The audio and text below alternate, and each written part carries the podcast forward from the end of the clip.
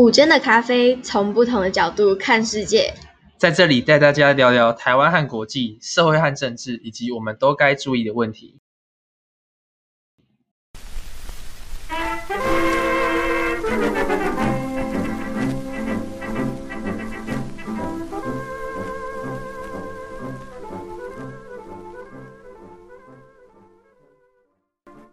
嗨，各位听众朋友，大家好，欢迎来到我们第四集的未分心咖啡馆。我是雨堂。嗨嗨，我是克洛伊。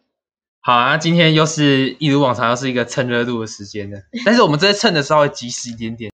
好，我们今天聊有两个话题，一个是美猪美牛，一个是社会的麦当劳化。好，那我我们是我们现在选题目有一个倾向，就是说我们会挑一个跟台湾的听众比较有相关的，另外一个是比跟台湾的听众可能稍微远一点点的。然后就是希望大家所有方面议题都可以稍微关心一下。好，那我们今天直接进入主题吧。好好 好，首先呃，我们讲美猪美牛的时候，嗯、呃，不对，这样不对。OK。好，那其实我们我们上一次就大家如果看我们的第三期的话，大家如果注意节目描述的话，会注意到。我们的我我们的节目是有打说，这一次带大家一起来听我们两个同时当一四五零跟中共同路人，但就是我我我们是希望说，就是我们可以去理性的批判，因为今天其实我讲一句白了，就是现在执政党是民进党啊，检讨民进党超就理所当然吧，就是 但是就是我们要理性的检讨，不是为反而反这样。好好，那我们今天我们会大概分成美猪美牛议题，我们会大概分成四个部分来讲解。第一个是我们要我们先来讲食安，第二个呢，我们会去讲说这个东西在外交局势上面我们是怎么看这件事情。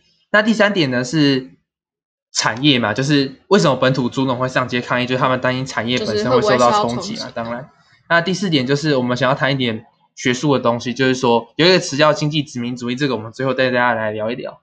好。那我们从第一个开始讲吧。诶，是说如果谈到说美猪美牛的健康议题，你会觉得说第一个会想到的是什么？我觉得大家会比较关注的应该是，嗯，你食用你食用含有莱克多巴胺的肉品之后，会不会产生什么？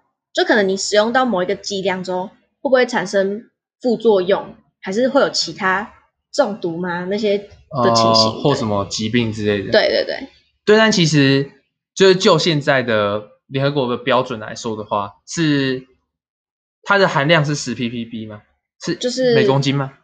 嗯、呃，那时候是二零一二年，就是联合国他们的他们就是通过的莱克多巴胺残留标准是，他们那时候有投票，然后投票出来的结果就是、嗯、他们允许里面残留的量是十 ppb。了解。那其实这个剂量呢？反正就是根据联合国研究研究的结果，他们是认为说人人类在这个一般人类在这个剂量之下是不会有问题。你需要可能他说我我看一个说法是说要十年，要连续吃五到十年，然后每天都吃一个定、嗯、一个蛮大的量才会有这个问题。但是其实这个剂量也会存在一个问题，你觉得是什么？就是。他他讲的是一般人啊，你刚刚讲的是一般人，呃、那如果是特殊族群呢？像是呃老年人口，就是比较他们，呃、他们可能是某些东西不能吃那么多，还是什么？或者是说啊孕妇，因为孕妇不是就是台湾的孕妇什么坐月子啊，还是什么的，哦、就最会吃那种什么动物的内脏，会补的那种，对对对，什么肝脏，所以那其实是有可能会超出那个范围，就是安全的范围，呃、对对是是是是。只是说内脏的部分，我记得是不允许使用国外的，就是有瘦肉精的猪肉，对吧？对对对对。但是这个问题还是会在，就是可可能就是某一些特殊的族群，比方说老年人或心血管疾病，嗯、他们会他们他们的量可能会一一般人不太一样，所以说这个剂量对某一个族群没问题，但是你不能保证它会不会对另外一个族群造成集体的危害，这个是可以去思考一下的问题。嗯。然后这就是第一个问题。其实这一次政府是有跟我们承诺说，他们会，虽然他们也没有说配套措施要怎么做，但他们有说会严格把控了。嗯，但其实就就像他们就说，跟把控美牛的概念是一样的，嗯、就是就是标示有产地。但是其实你觉得猪肉跟牛肉他们把控的工作上会有什么差异？我觉得最大的差异就是它的量，因为呃，在台湾每人每年会吃到的会吃掉的猪肉的量是三十六点五公斤，可是牛肉平均下来嘛，对，平均下来。哦，哦，当然，然后对对对，那他们会吃掉三十六点五公斤的猪肉，可是牛肉却只有五点八八公斤，差。对，所以他就说差很多。对啊，其实就如你所说，就是因为数量过大的关系。其实当你整个，其实你就你就想一下几个台湾的夜市美食好了，就是猪肉的那些有猪肉的产品，真的是比有牛肉产品还要大，它要大太多了。所以说，在那一些市场里面流通的话，真的很难去说所有的都强制去检验，然后去规范说你要标出东西。但是牛肉比较不一样，我觉得从两个层面来分析，就是说，单纯第一个当然就是单纯的猪肉。产品比牛肉产品多很多。第二是，第二是，呃，牛肉产，你不觉得牛肉产品会出现的场域都是在比较高单价的地方吗？嗯，所以说在高单价的地方也比较相对容易检验，因为那种地方都会比较需要什么食品安全的认证。但是就是猪肉这种东西，他们比较常在就是低单价的呃低价位的市场里面出现。所以说，就比方说夜市路边摊这种东西，那其实他们就比较不容易去做到食安上的检验。这就是为什么不可以不可以把美猪跟美牛说美牛当初能控制，然后美猪就是我们也把关好就好了，因为美猪不是那么容易把关的，基或者说基本上没有办法。哎，其实就我前几天不是有跟你谈到说，就是人力成本的问题，嗯，所以要很多东西去那个是，像是他想要，嗯、呃，他说他虽然说他想要严格把关，可是现在也出现几个问题，就是你要怎么把关？你是不是需要，嗯、呃，有更多的仪器或者是更多的人力去检验？对它的标准，所以其实我们真的有能力可以，呃，因为那也需要资金啊，就是也需要资金来做这些事情啊。那这样真的有办法负担吗？对，而且这我觉得最严重的事情就是，当局政府没有跟我们讲清楚他们的配套是什么。哦，有点像他就有点模糊，硬推出来，他就说哦，我们会把关，没有说要怎么做到这一点。所以这一点其实是大家可以去稍微思考一下说，说食安上面的问题。然后其实关于食安上面，我们再提最后一点，就是大家这一次可能大部分都比较，因为大家觉得说美牛是前朝就已经进来了嘛，那现在的现在大家可能的焦点都在美猪身上，但其实美牛这一次有新开放的东西，就是就是三十个月大以上的牛是可以进来的。嗯、那当初是当初为当初会分三十个月大以上的牛，或三比三十个月小，是因为他们认为说。你牛的年纪越大，会越容易有那个叫什么？那个时候是狂牛症吗？狂牛症，对，狂牛症，对对。所以说，所以这一次其实大家比较忽略的点就是三十个月龄的牛有没有进，就是有进来。三十个月龄以上，三十个月龄以上的牛有进来这件事情，就是大家比较没有去注意到。啊，其中一个原因也是因为，嗯、呃，在二零一三年之后，美国已经被世界卫生组织，他们就是他们。检测就是他们进行的风险评估，然后也是被归类在风险可忽略的国家里面。哦，也就是说，他们可能是长时间没有出现狂牛症的相关病例，或者是对，应该是这样没错。嗯，好，那我们往第二个点，就是外交层、外交的局势上面来讲，因为其实就这一次的让步来讲，我我们的核心其实一直都是在台美关系上面嘛，嗯，就我们的国际地位。那要如何提升台美的关系？其实很大一部分就是我们要跟美国签 FTA 或 BTA，就是自平等贸易协定，或者是自由贸易，就是呃双边贸易协定，对对对，双边自由贸易协定。然后就是还这这这，如果说成功签的话，那这样子台湾的优势产品，比方说半导体、晶圆这些东西，会关税会更低，然后所谓的非关税障碍会更加的有。嗯，会会更加的得到降低，这样。等于说签订这个美猪美牛，它是第一个入门条件。呃，就是就是因为美方会觉得说美猪美牛，就是台湾在美猪美牛上面封闭的政策是会让他们觉得说是没有办法跟台湾做平等的贸易协定的签署。嗯嗯嗯。对对对。然后其实 FTA 跟 BTA 是有一点点不一样的，就是，好，这边想要跟大家讲一下 FTA 跟 BTA 的差别。我我们不会讲太多。这有兴趣可以自己去查，但是 FTA 简单来说就是它的涵盖范围比较广，它还包含了比方说，呃，非非关税的贸易障碍啊的消除，以及就是让贸所谓的贸易优先权，就是假设这个东西甲国跟乙国都有都有在都有在出口，但是因为这个 FTA 是的协定，我们必须要先跟假设我们我国跟 A 国是有签 FTA 的协定，那这样子我们是在这个协定上面来讲，我们必须优先进口 A 国的东西，这样，嗯，这是 FTA 的定义。那 BTA 就相对上规范范围比较少，就是主要是着重于关税的贸易壁垒的限制。所以说美猪美牛也只是一个敲门砖，对台美贸易的这些协定的障碍，不是当然不是只有这个问题，还包含、嗯、呃智慧财产权，然后还有农业那些问题那些议题，对，还需要让步。对啊，他们还在就是用类似一直紧逼，对对对对对。美国为什么会想推这个？就是会一直想要把美猪美牛卖给我们，嗯、虽然说。就是台湾的那个市场并不大，嗯，因为跟呃跟那些像是日本啊，或者是中国吗？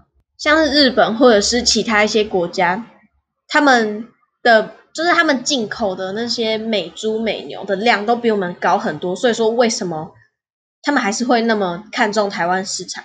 其实是因为他们会想要维持这个贸易的公平性，这个平等性。嗯互相消除双边的障碍，这样子，嗯、然后再来谈说要不要签这个协定，也算是给一个榜样吧，就给其他国家一个榜样，说就是、嗯、你看我们跟台湾是有这个东西，有有这有这样一个平等的交易在那里，其实你们的关税也砍一砍这样。嗯嗯。但其实就大家听到这，应该也听出一个问题：第一，美猪美油是就我们前面讲完实在的东西，其实它是对我们来讲是一个损的事情。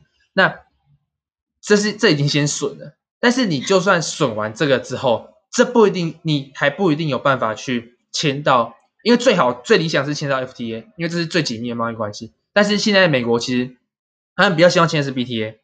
当你今天真的有 BTA 谈判门票之后，也不一定有办法签，因为还有其实实质上还有其他的议题，比方说农业、智慧财产权，那我们还要还要不要再继续让步？那不让步是前面的美中美牛让步，就是有点泡汤这样子。嗯，对对对，放弃太多东西。对对对，所以这个真的真的不是说。美今天美国要带我们去抗中还是怎样的，我们就什么什么一点都不想就马上说好。嗯，对，这个真的是要想一下，这是不是会对我们，这对我们来说到底是不是损？当然，在半导体，就像我刚刚谈的优势产业，我们会得益，但是在这些种种让步之下，是不是还是总总的，是不是得益？真的要想一下。而且从这次蔡英文他呃那天宣布了这个消息之后，很多那些美国的国会议员，或者是说他们。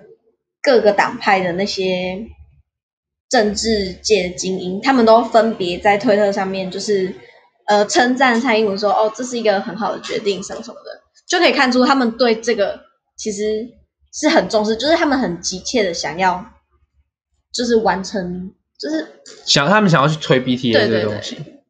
对啊，但是还是还是要想一下，因为怎么说现在。因为美方想要推这个东西，他当然就是以美方的利益为优先的。嗯，所以说，还我还是要想一下说，对对对，我觉得我已经讲的够明白。好，那我们往第三个层面去讲，就是产业的部分。但究竟本土猪只它会不会受到冲击的这个论述？像是嗯，第一个问就是刚你一开始不是问我说，就是大家会比较在意，就是要不要进口，会比较在意的点。第一个就是刚刚讲的。食安的问题嘛，嗯，然后第二个就是刚刚那个比较不属于一般人，就是外交层面，那其实比较不属于一般人会关注的点，嗯，我觉得比较大家会比较关注的是说，可能像是呃猪农他们会不会，他们会比较关注的点就是他们会不会受到影响，嗯，是，因为其实当你今天进口舶来品的时候，就算好，今天我们大家都知道说台湾猪的品质比较好，但是。嗯只要有舶来品进口，那舶来品就我们先假设市场是一个恒定的，它它的饼就是一百一百个人吃猪肉。那今天舶来品进来，不可能没人买啊，所以就算只有一个人买，那本土猪农的的受到的伤害就是一趴，还是会受到，就是他们就会受到伤害。对，所以说去讲说完全不会受到伤害，或者说什么哦，我们台湾猪比较好吃，这是不可能，这是不可能，这也很不符合经济学原理。嗯，对，然后再来就是。因为台湾的口蹄最近刚拔针，嗯，所以有人在说，因为口蹄一拔针，那我们刚好外销通路。因为以前在口蹄之前二十年吧，二十年前，嗯，我们那时候是猪肉销售大国。那其实他他就有些学者在说，刚拔针的话，那会不会就是有外销通路？所以说刚好跟这次进口舶来品是抵消的。就是虽然说你会受到冲击，但是你多一条路可以走。但其实这个有一点就是说，我们的外销猪肉的市场已经就是猪我们台湾猪肉的外销已经停了二十年，我们的技术落后了其他养殖去畜牧业国家非常多。对，应该说这二十年来就是。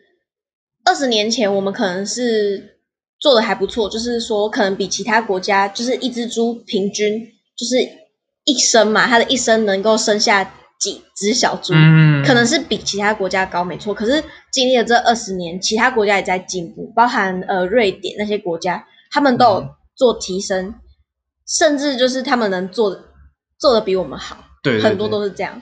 所以就是我们竞争力今已经掉到一个还蛮低的地方，嗯，那。这样真的有办法让这个外销的通路去抵消这次的冲击啊？其实我是觉得存疑的。嗯嗯，对对对，还是多方面思考一下。然后，其实我还有发现一件蛮有趣的事情是，政府是有说，虽然外外国进口的，应该说美国进口之后是允许一定含量瘦肉精，就是莱克多巴胺的。那，但其实本土的猪肉依然是坚持一个所谓的零检出的一个做法。那这样说是。政府的做说法是说，这样是可以做出一个区别，就是让本土猪更有竞争力。但其实这边我觉得要稍微辟谣一下，就是零检出其实是个假议题。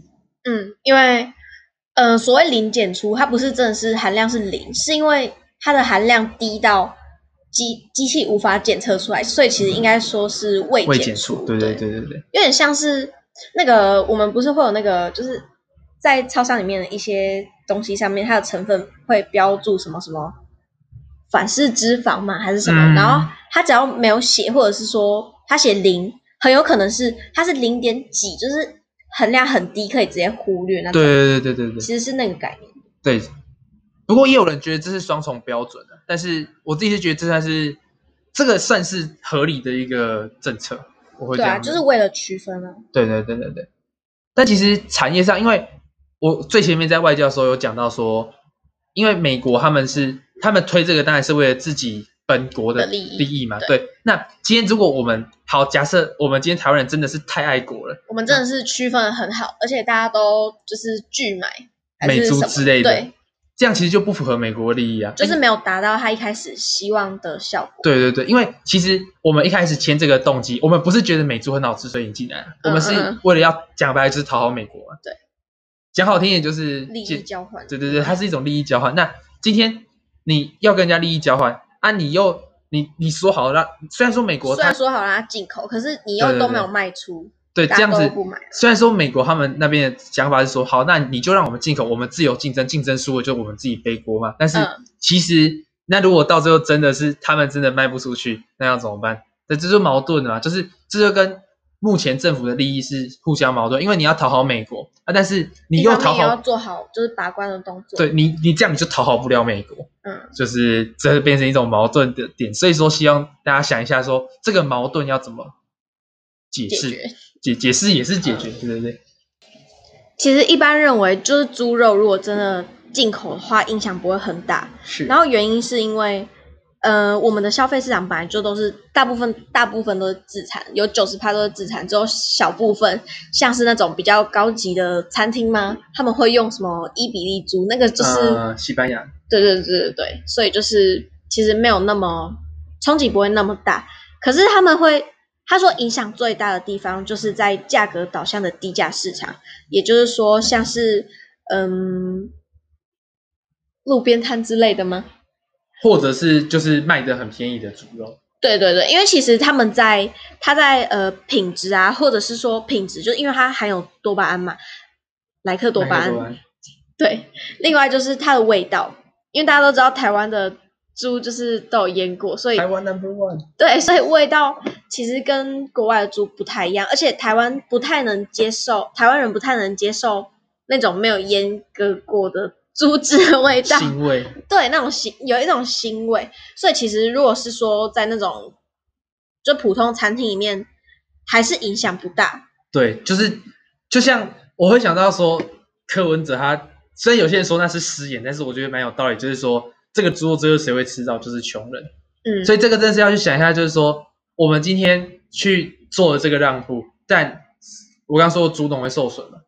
第二点就是，今天今天我我我之前去就跟大家透露一件事情，就是我之前就是去民进党的某个粉砖，某一个很挺民进党的一个插画家粉砖跟人家站，那我发现他们有一个论述，就是说美猪，如果你不买美猪，你要怎么吃到？可是有些人没得选，有些人他们只能去吃最糟糕的东西。那如果好。那那那，如果说他们刚好又是可能心血管疾病什么之类的，嗯、那他们就是会可能可能就是会出事啊，高风险，对他们就高对高风险族群，嗯、对对对，所以这个是大家也可以去思考一点的问题。因为嗯、呃，毕竟它就是只有价格会引人家吧，就是大家会想要买它，肯定就是因为它比较便宜而已啊。对对对对对对对。然后另外就是美牛，就是在牛肉方面就没有差那么多了，因为呃。根据农委会的资料，台湾牛肉的市场中，本土牛也只占了百分之五点三，就是很小啊，五点三哎。然后美国牛是四十六，百分之四十六点六，所以就是没有什么。对，其实基本上不会有太大的差异。哦，了解。那哎，对，我想要跟大家先补充一个东西，这个我前面忘记讲，就是其实美猪这个东西以前就已经开放，现在在谈的是要不要开放有瘦肉精的美猪。嗯，对对对。那现在讲完产业的部分，就剩最后一部分，一开始有提到的经济殖民主义。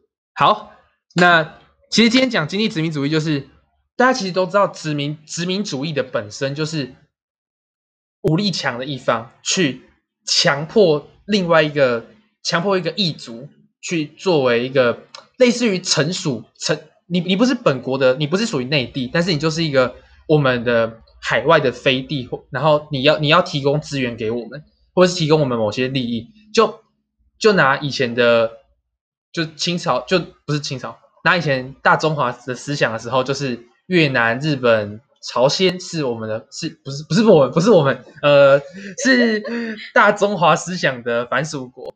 那这个东西就有点像是，然后然后那个时代的朝贡，对，就是朝贡那。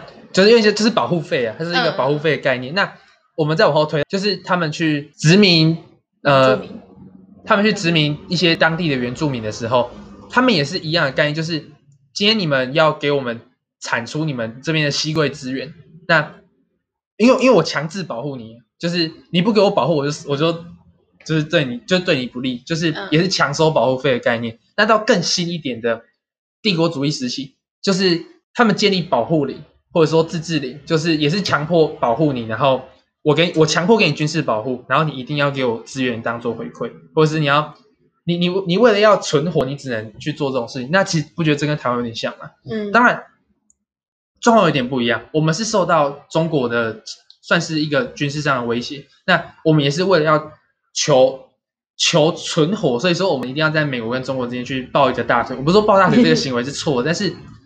今天我我们我们要去认清一个事实是，美国为了他自己的利益，所以其实本质上来讲，他就是在趁火打劫啊，就是他他就是把台湾当成是一个美国经济的飞地，就是我们提供资源，然后他们利用军事的保军事和外交上的保障去交换这些东西，而且它也是一种蛮强制上的一种行为，比方说美国最近逼得越来越紧，这就是一种。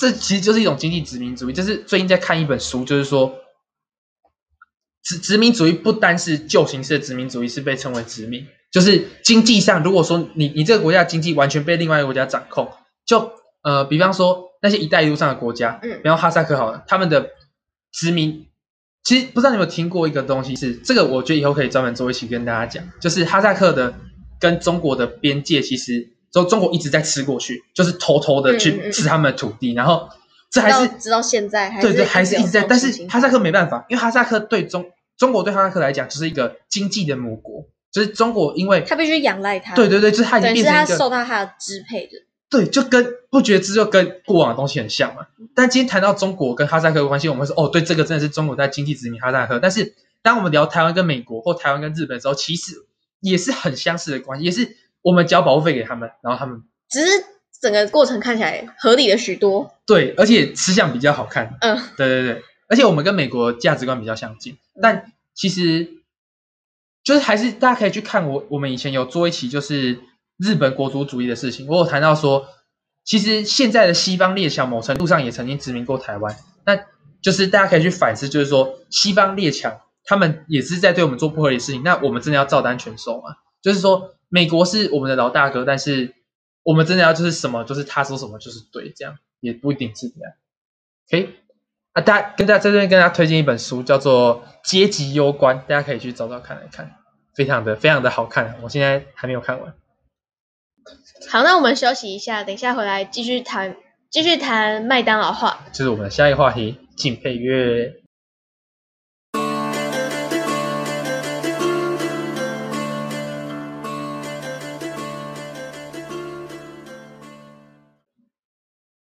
好，欢迎大家再再次回到我们未分清咖啡馆的第二个阶段。那我们现在要讨论的议题是麦当劳化，或准确的说是整个社会的麦当劳化。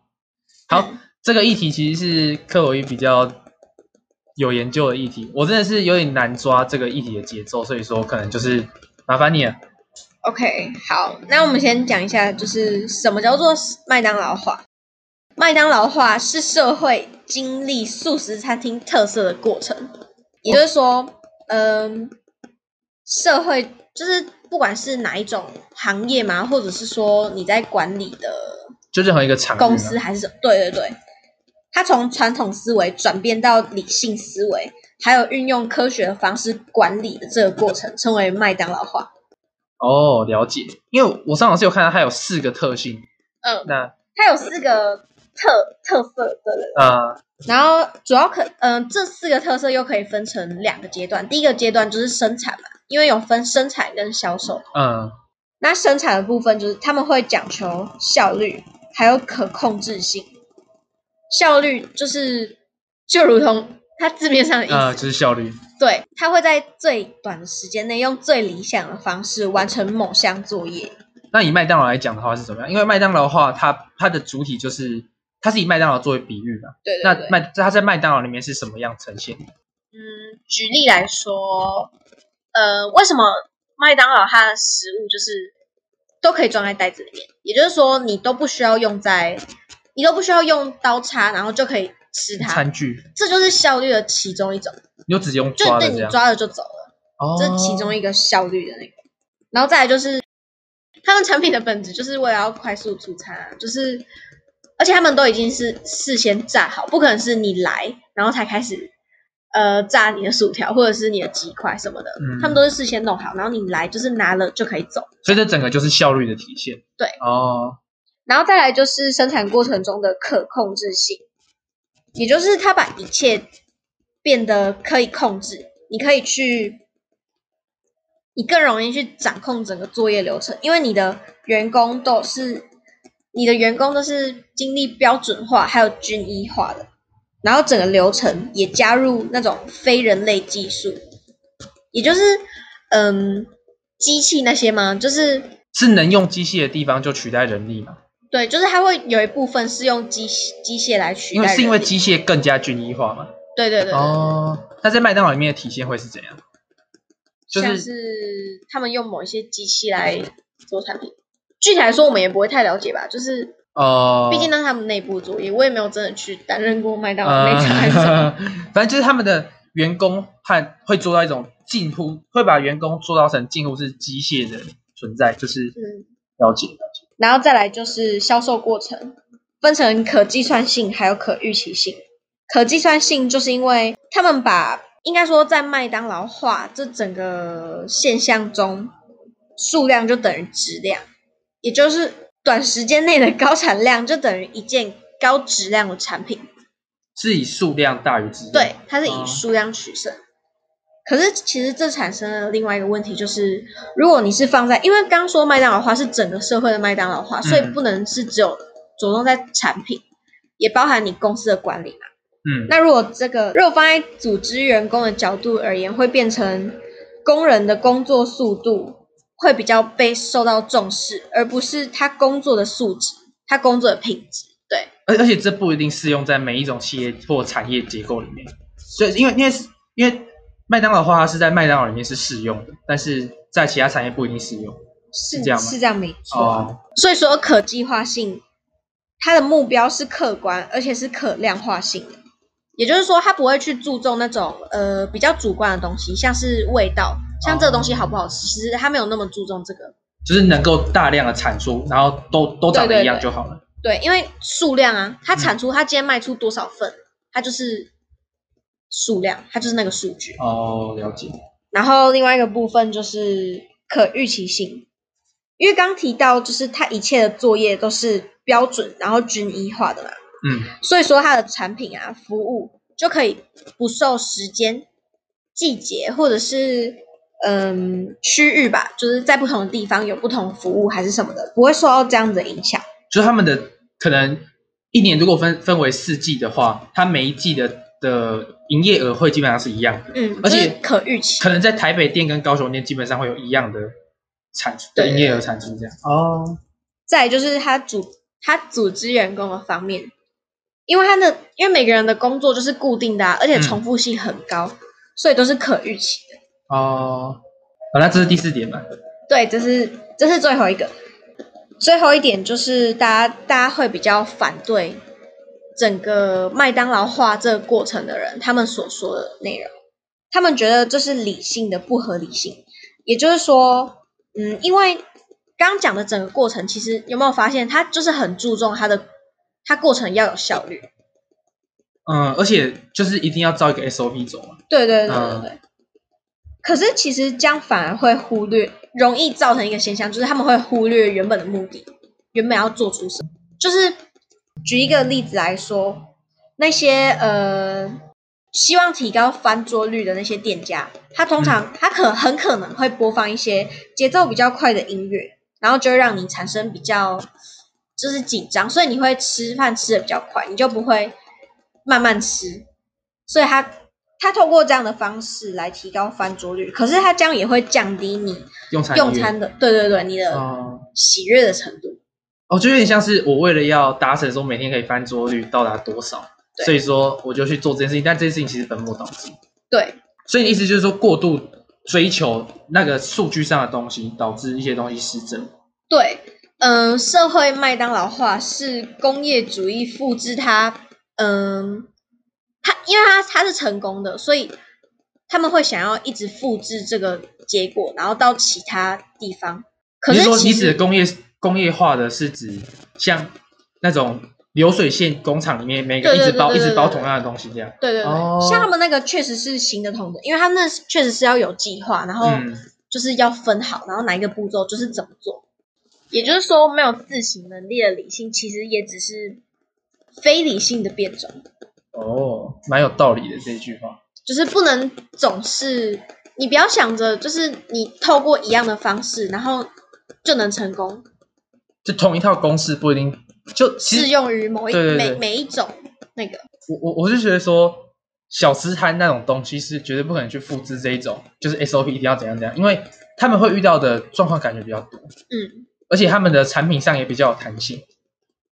再来还有一个问题就是，哎，应该算是一个例子，应该算是这种麦当劳化不一定，它就是可以代表着百分之百成功。是，因为大家其实韦伯曾经提出科层制，不过我们今天没有要就是讲科层制。科层制就是官僚主义嘛，那比较常见的名字。对，他也同意理性化的管理组织结构，就是。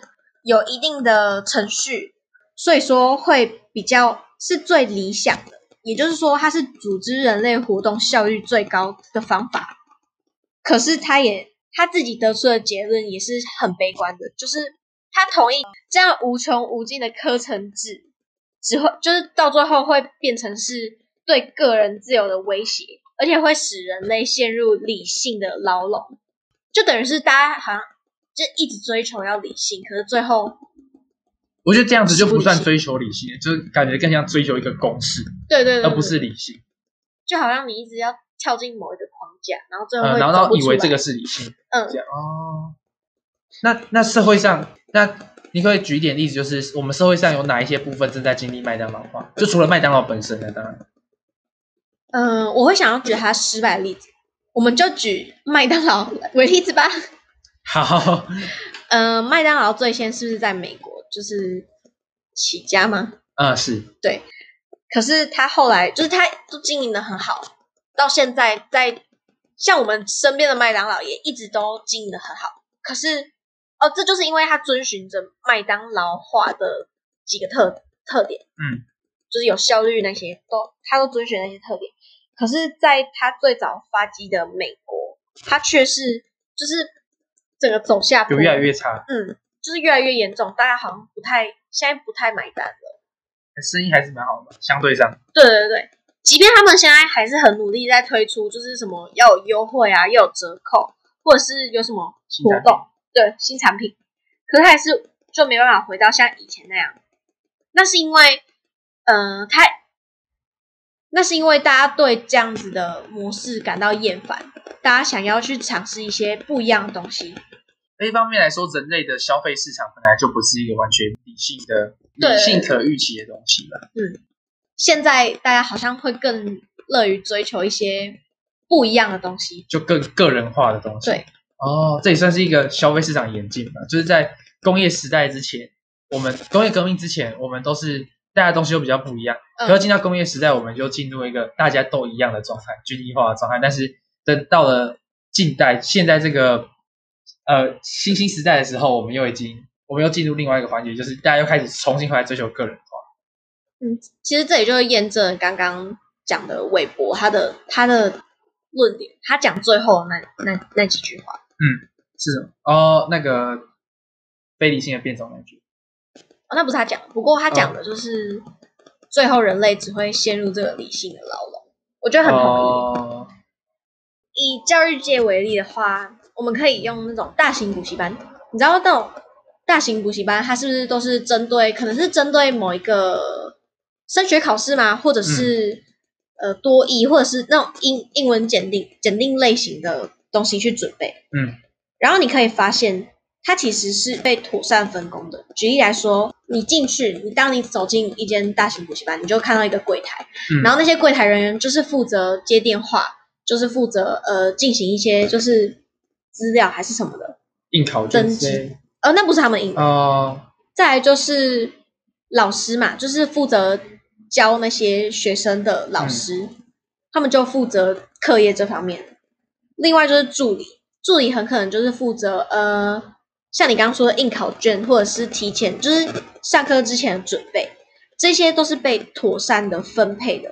这也就是这也是其中一个，呃，应该说它也是符合麦当劳化这些特色哦。而且我觉得他们其中教育的内容应该也是符合这种均一化的，就是学生被教出来只会有一种，就这里的学所有补习班学生被教出来只会有一种结果。就可能是多一可以考到多少分就基本上跟麦当劳那种预期说我们这个这个营业这个营业季要收到多少营业额感觉是很讲讲求效率的就是说他们要在很短时间内然后就要让你可以考到那个分而且是每个学生都一样。嗯不是有那个标榜吗？就是什么短期冲刺班然后就是保证你会上几分你如果没有上那几分然后就要退费什么的。呃就这对啊这我觉得这是教育界也在今年这其实整个二十跟那个有关系，哎，这其实有点有违教育本身意义，因为，因为它，因为麦当劳化教育会让均一化更加明显，就是个体个体性会被抹杀，所以这是我觉得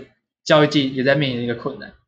可是我觉得那也跟考试有关系，就是因为这些考试它就是呃让你有办法这样子，应该说它太死了吗？因为有因为有这些考试，我们才必须这样做嘛。对对对。哦、呃，也是啊，就是。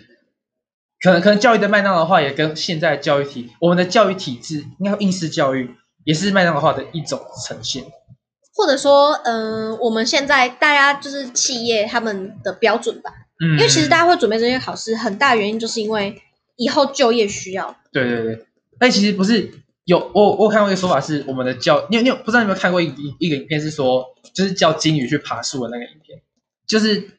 他们有说，一百年前的教育是为了让工人能够在流水线上包装货物，但是到了一百年后，我们的工作需要千奇千奇百怪的各种应变措施、各种应变能力，但我们却还是用同一套教育，所以我们现在的教育依然是麦当劳化的那一条啊。然后，其实我还要想到一件事情，就是麦当劳化也在某程度上影响我们的价值观，就是呃，在比方说一个化学工厂或者是一个流水线的工厂里面，你。假设今天一个一个地方在漏可能一种易燃气、易爆气体，今天标准流程是开会找专家来评估，找消防队再决定要不要开关那个东西。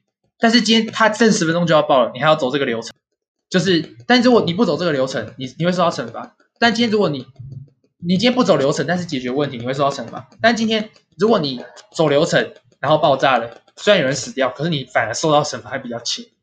就是我觉得这是呼应你刚刚说那个理性的牢笼。嗯嗯。而且像嗯、呃，我们这几天讨论也有讲到，其实它会抹杀个体差异。嗯。就是因为它太，它都它都是一致的东西。就刚刚前面不是讲到，就是要标准，然后要一致。所以都不会，基本上每个东西都是一模一样，不会有差异。对对，而且整个企业体系里面的员工也都是每个都一样。嗯嗯。然后其实麦当劳的话，它也会产生另外一个现象，就是它它有一种文化霸权的一种影子，就是当麦当劳的话被认为，我们不要说它实际上是如何，他们被认为是一种成功的企业模式，那全世我们就拿麦当劳来讲好了，全世界速食店也都会因，或者是速食相关产业也会因为麦当劳的。这一种模式而去学习麦当劳的做法，是会导致说，如果你全球的产业都在利用同一种方式去产生你们的产品的话，你们产出的产品也会差不多。这时候就会因为全球化的，这时候甚至你不需要跨国贸易，整个全球的的产品基本上也都会达成一致化。